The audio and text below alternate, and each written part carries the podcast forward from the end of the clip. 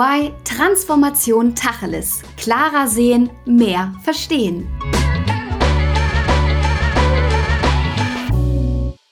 Herzlich willkommen zu einer neuen Folge von EY Transformation Tacheles. Mein Name ist Alissa Stein und ich freue mich, dass du eingeschaltet hast.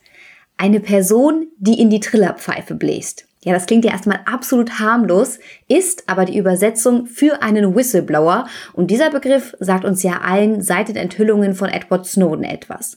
Auch die Plattform Wikileaks von Julian Assange hat dafür gesorgt, dass auch die Medien mehr und mehr darüber berichten. In dieser Folge möchte ich mit meinen beiden Gästen über den Umgang mit Whistleblowern sprechen, aber auch passend zum Internationalen Antikorruptionstag über das Thema Korruption und dessen Verbreitung. Und ihr könnt wirklich gespannt sein, denn dieses Gespräch beleuchtet die beiden Aspekte nochmal von einer anderen Seite, die mir persönlich zum Beispiel gar nicht so bewusst war. Meine beiden heutigen Experten heißen Antje Meyer und Andreas Pürsek. Antje ist bei EY Senior Managerin im Fachbereich Forensic and Integrity Services am Standort Düsseldorf und betreut das Thema Hinweisgebersysteme im Zuge der neuen EU-Hinweisgeberrichtlinie und die entsprechenden Serviceangebote. Ihr ist es besonders wichtig, dass in Unternehmen eine Speak-up-Kultur gefördert wird und Unternehmen dadurch ethischer werden und sich nachhaltiger für die Zukunft aufstellen. Andreas ist im gleichen Team wie Antje, seit 16 Jahren bei EY und leitet als Partner das globale Forensic Sector Team für Technologie, Medien- und Unterhaltungsindustrie und Telekommunikation.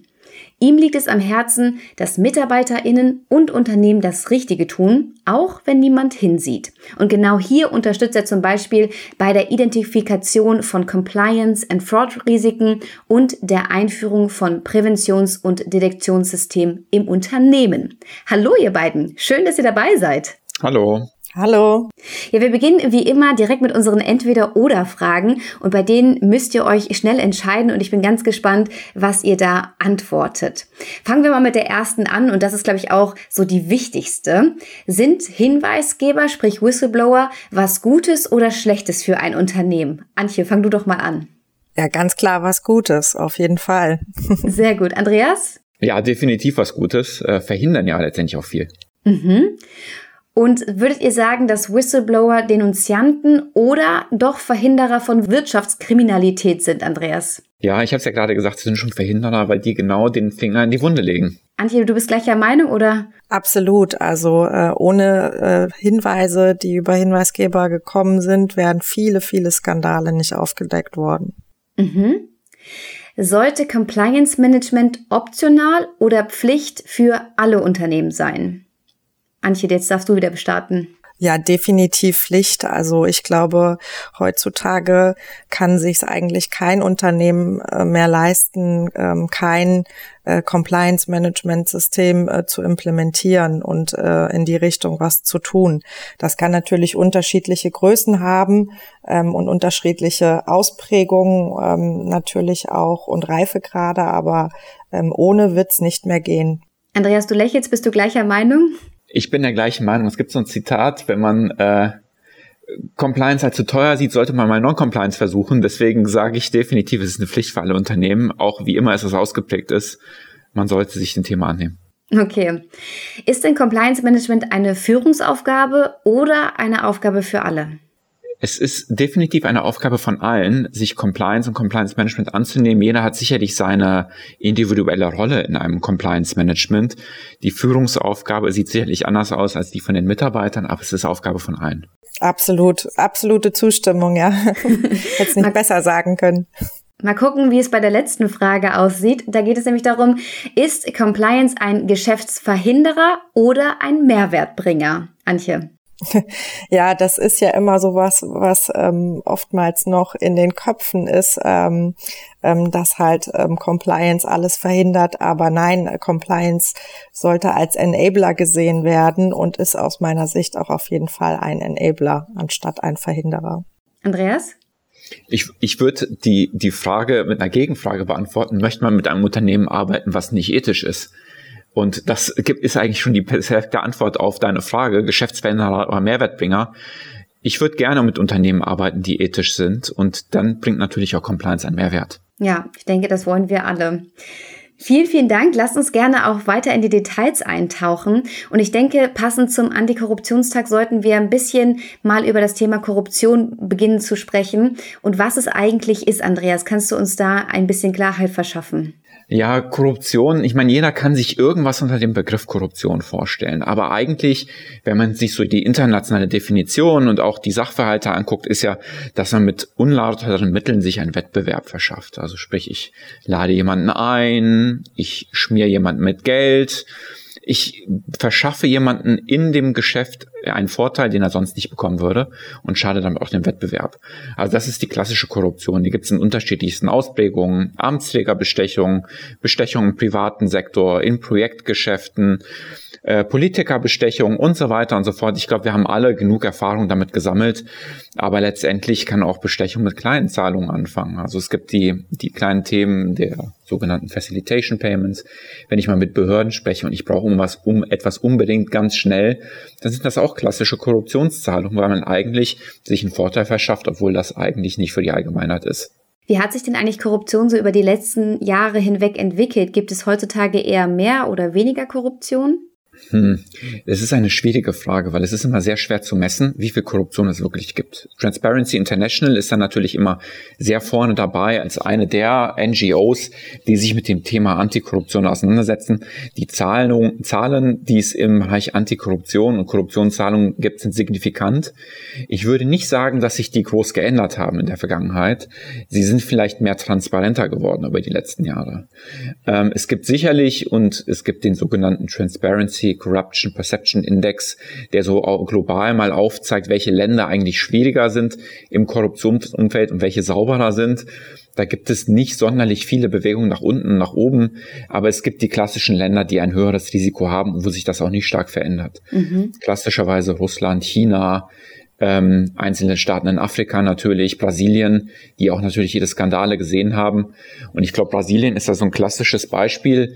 Das Level der Korruption ist, denke ich, unungebrochen hoch. Nur das Level der Transparenz ist auch höher geworden, zu sehen, wo findet das denn aktiv statt. Und auch die Korruptionsbekämpfung findet da natürlich entsprechend vermehrt statt. Welche Rolle spielt jetzt der Antikorruptionstag in diesem Zusammenhang? Der Antikorruptionstag ist eigentlich der Tag, wo wir uns alle nochmal vor Augen halten sollten, dass Korruption für uns alle was Schlechtes ist.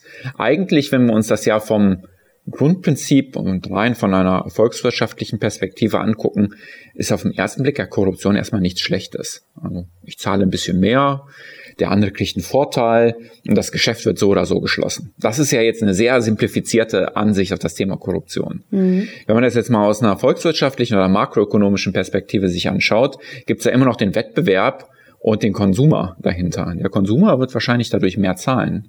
Der Wettbewerb wird wahrscheinlich, obwohl er vielleicht das bessere Produkt, den besseren Preis hat, einfach ausgegrenzt in der ganzen Thematik der Korruption.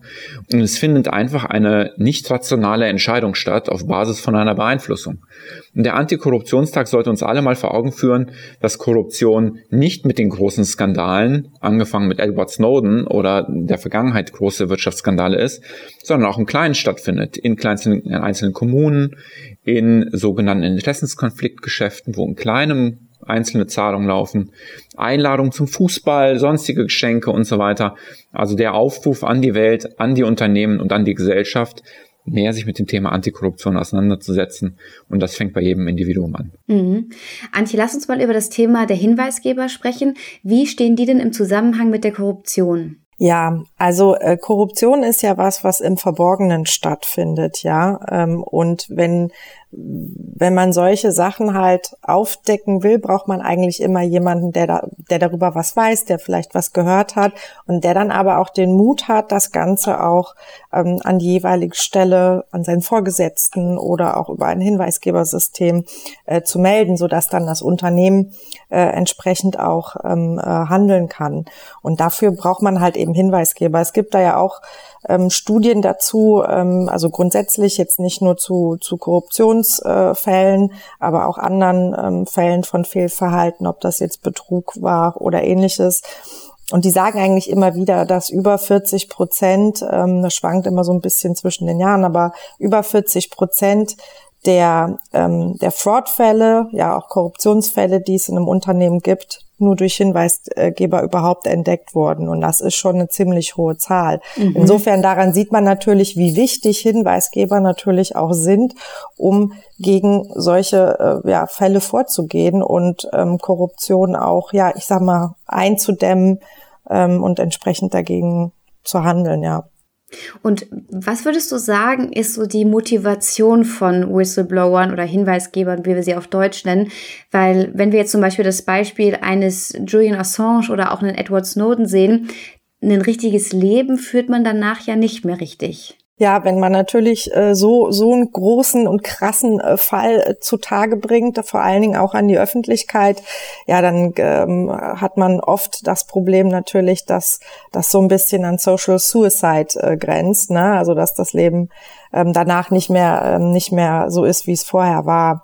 Ich glaube, die ja eigentlich die überwiegende Zahl der, der Hinweisgeber, auch dazu gibt es immer zahlreiche Studien, die ähm, so einen Sachverhalt über ein Hinweisgebersystem melden oder ein Ombudsmann, die haben das Interesse, das dem, dem Unternehmen zu helfen. Ja, denen ist was aufgefallen, was nicht in Ordnung ist, was vielleicht gegen ihren moralischen Kompass verstößt und wollen eigentlich dazu beitragen, dass man diesen Zustand abstellt. Ja, dass alles wieder richtig läuft, so so wie es sein sollte und haben da das Interesse des Unternehmens ähm, im Blick und ähm, ja, und kriegen so halt dann auch den Mut im Prinzip, äh, die, die Ängste, die sie, die sie da im Zusammenhang natürlich auch haben, bis sie so weit sind, so eine Meldung auch äh, zu machen, dann äh, nach hinten zu stellen. Mhm.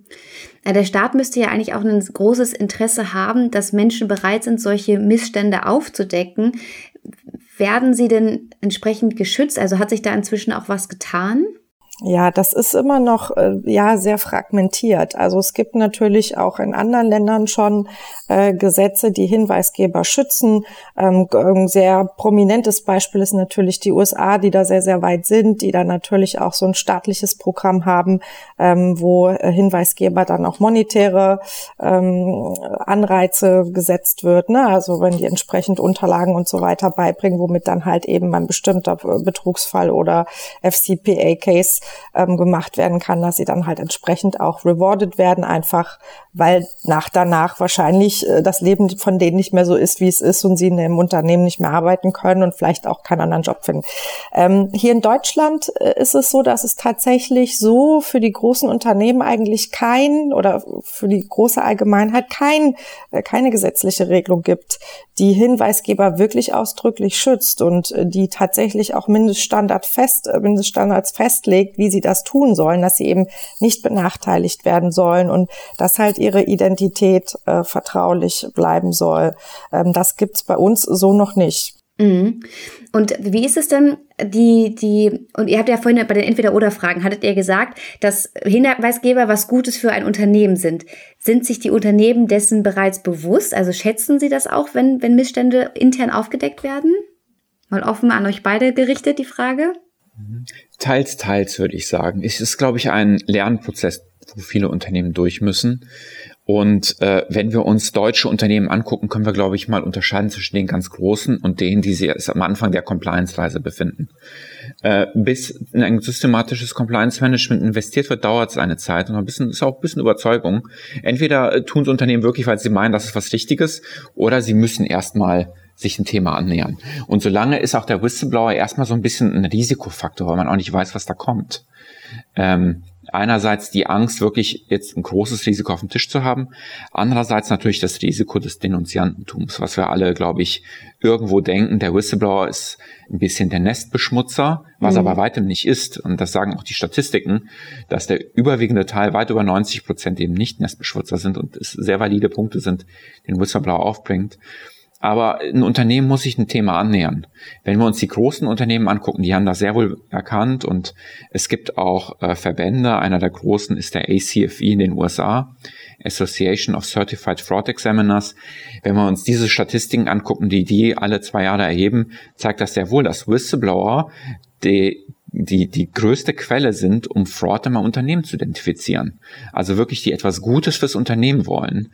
Und ähm, die, dass wenn das ein Unternehmen erkannt hat, dann wird das auch sehr geschützt, dann wird auch sehr viel kommunikativ und schutzseitig für den Whistleblower getan und ist wirklich auch als Mehrwert für das Unternehmen gesehen. Mhm. Ähm, das war auch tatsächlich ja der Punkt, wo ich am meisten einen Aha-Effekt äh, äh, ähm, äh, Effekt hatte. Was muss denn eigentlich getan werden, damit wir als Gesellschaft und natürlich auch die Unternehmen das mehr schätzen, dass es eben Hinweisgeber gibt? Was muss mehr getan werden? Viele denken, wenn ich mir ein Tool kaufe, damit ist es getan, dann habe ich alles von Whistleblower getan. Aber sind wir mal ganz ehrlich, wenn wir uns einen Whistleblower angucken, der ist in einem Zwiespalt, diese Person. Er ist loyal zu dem Unternehmen, vielleicht auch loyal zum Vorgesetzten und soll sich nun öffnen, dass im Unternehmen etwas nicht richtig läuft.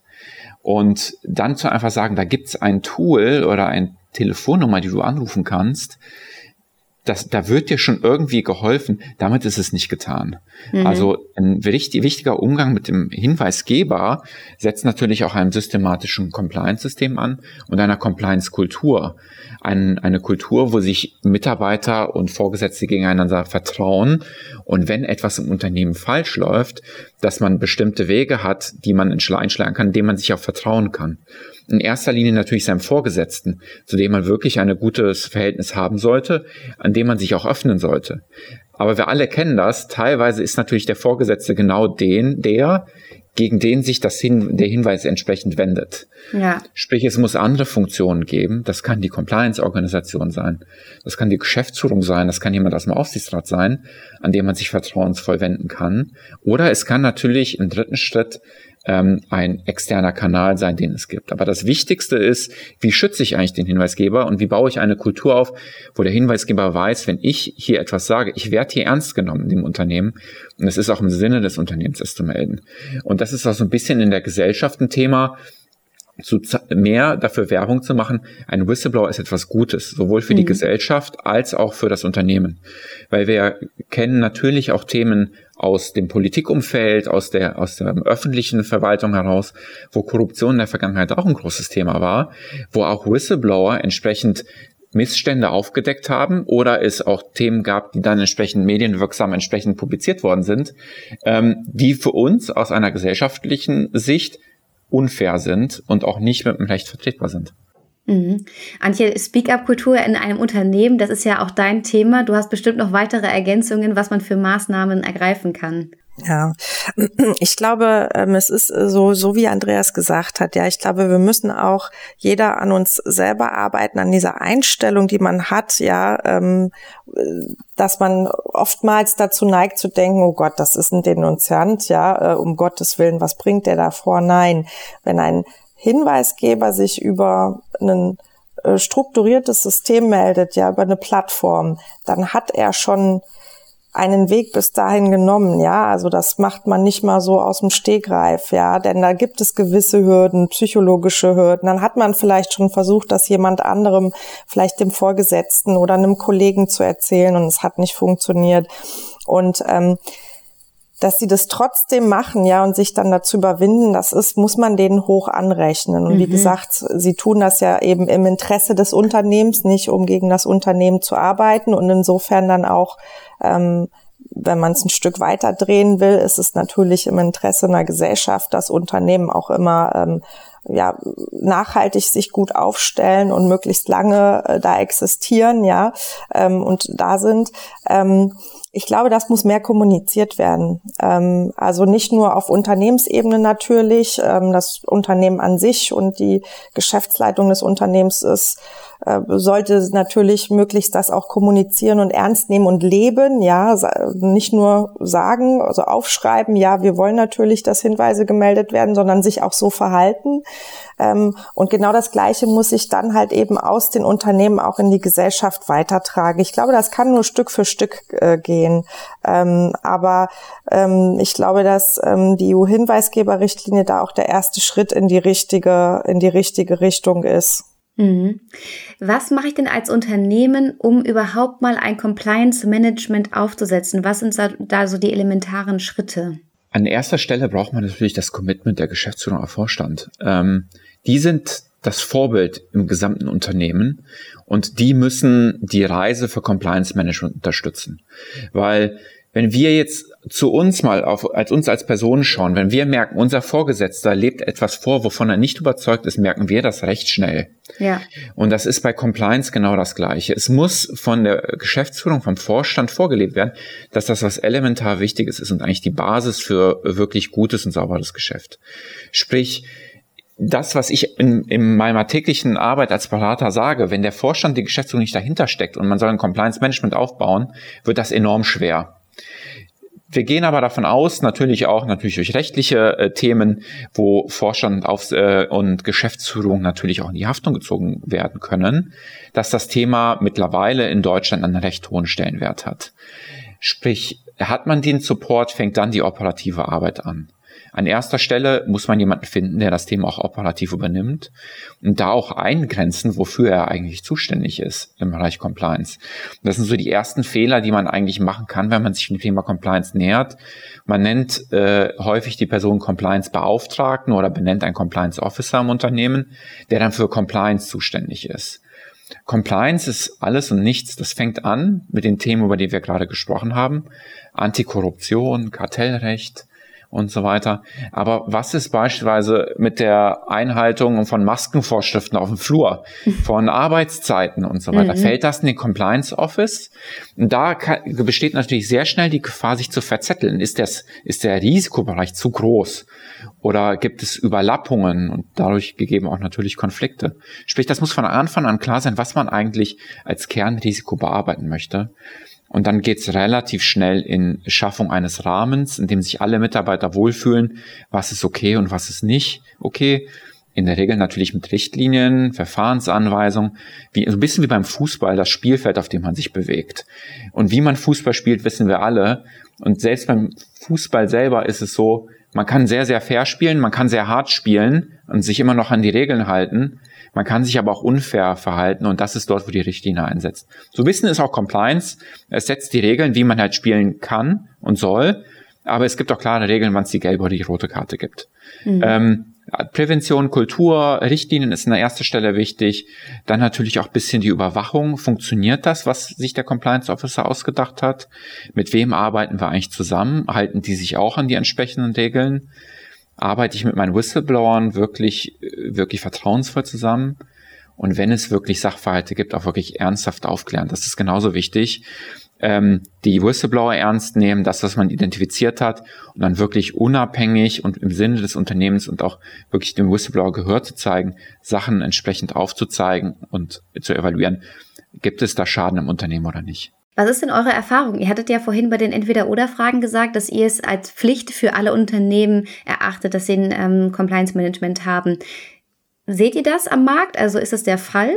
Ja, sagen wir mal, es gibt eine gewisse Welle. Ähm, wir müssen, glaube ich, nicht über die großen Konzerne hier sprechen. Die wissen ganz genau, dass es notwendig ist. Mhm. Es gibt einen deutschen Corporate Governance Codex, wo sich natürlich gelistete Unternehmen an, dran orientieren, beziehungsweise ihn auch entsprechend einhalten, wo schon sehr klar ist, dass Compliance Bestandteil einer guten Unternehmensführung ist. Das wird natürlich etwas schwieriger, wenn wir in den deutschen Mittelstand gehen, familiengeführte Unternehmen, wo der deutsche Corporate Governance Codex jetzt nicht greift und im Gesetz nicht explizit geregelt ist, dass wir Compliance brauchen. Sprich, da sind wir in einer Lernkurve, aber der Gesetzgeber setzt gewisse Flanken, wo immer mal wieder indirekt oder direkt gesagt wird, dass Compliance wichtig ist. Das kann im Kartellrecht sein. Über die letzte Novellierung im Kartellrecht wurde gesagt, dass wenn ein wirksames Kartellrechts-Compliance-System implementiert ist, sich die Strafe gegebenenfalls reduzieren kann. Das setzt einen gewissen Anreiz für eine Geschäftsführung, sich dem Thema anzunehmen. Es gab den Vorstoß eines Verbandssanktionengesetzes in Deutschland. Ähm, der wurde jetzt erstmal gestoppt. Wir schauen, wie der in der nächsten Legislaturperiode entsprechend fortgeführt wird. Da gab es auch Anreize zu Compliance Management. Und wie Antje vorhin auch schon gesagt hat, die EU-Direktive zielt auch natürlich dazu ab, dass man systematische CMS hat. Und da merken wir natürlich, durch diese Flankierung setzen sich mittelständische und familiengeführte Unternehmen viel mehr damit auseinander und fragen auch natürlich bei uns an, was sind so die Mindestmaße für das Compliance, was ich tun muss, ähm, was sind die Grundelemente und wie mache ich es richtig. Mhm. Jetzt ist ja Deutschland nicht gerade als das Korruptionsland bekannt, sondern da gibt es ja ganz andere Länder, bei denen das nachgesagt wird. Erkennt ihr das dann auch in den, ähm, bei den Unternehmen, dass es in Deutschland eher weniger ein Problem ist? Ganz genau würde ich nicht sagen, dass Deutschland ein ziemlich sauberes Land ist. Ähm, natürlich sagt Transparency International, dass wir immer relativ weit oben sind in dieser Wahrnehmung von Korruption, wo was bei Corruption Perception Index von TI heißt, dass wir ein relativ sauberes Land sind in der Wahrnehmung. Wenn wir uns jetzt aber mal die vergangenen Fälle angucken, gerade was auch von den US-Behörden entsprechend evaluiert worden ist, dürfen wir nicht vergessen, Deutschland ist Exportweltmeister. Mhm. Und wir sind sehr, sehr groß im internationalen Geschäft. Und in internationalen Geschäften muss man leider sagen, hat sich, haben sich deutsche Konzerne in der Vergangenheit nicht äh, mit Ruhm bekleckert. Es gab mhm. viele Fälle im asiatischen Bereich, Lateinamerika, Afrika, wo deutsche Konzerne immer mal wieder für Probleme gesorgt haben. Äh, wir sind von der Systematik und von dem Management besser geworden. Das da, man darf aber nicht vergessen, dass es hier noch sehr viel auch versteckte Korruption gibt, gerade natürlich im im, äh, im öffentlichen Bereich, äh, von denen uns gar nicht so viel bewusst ist, weil das eigentlich so eine gebilligte Korruption ist.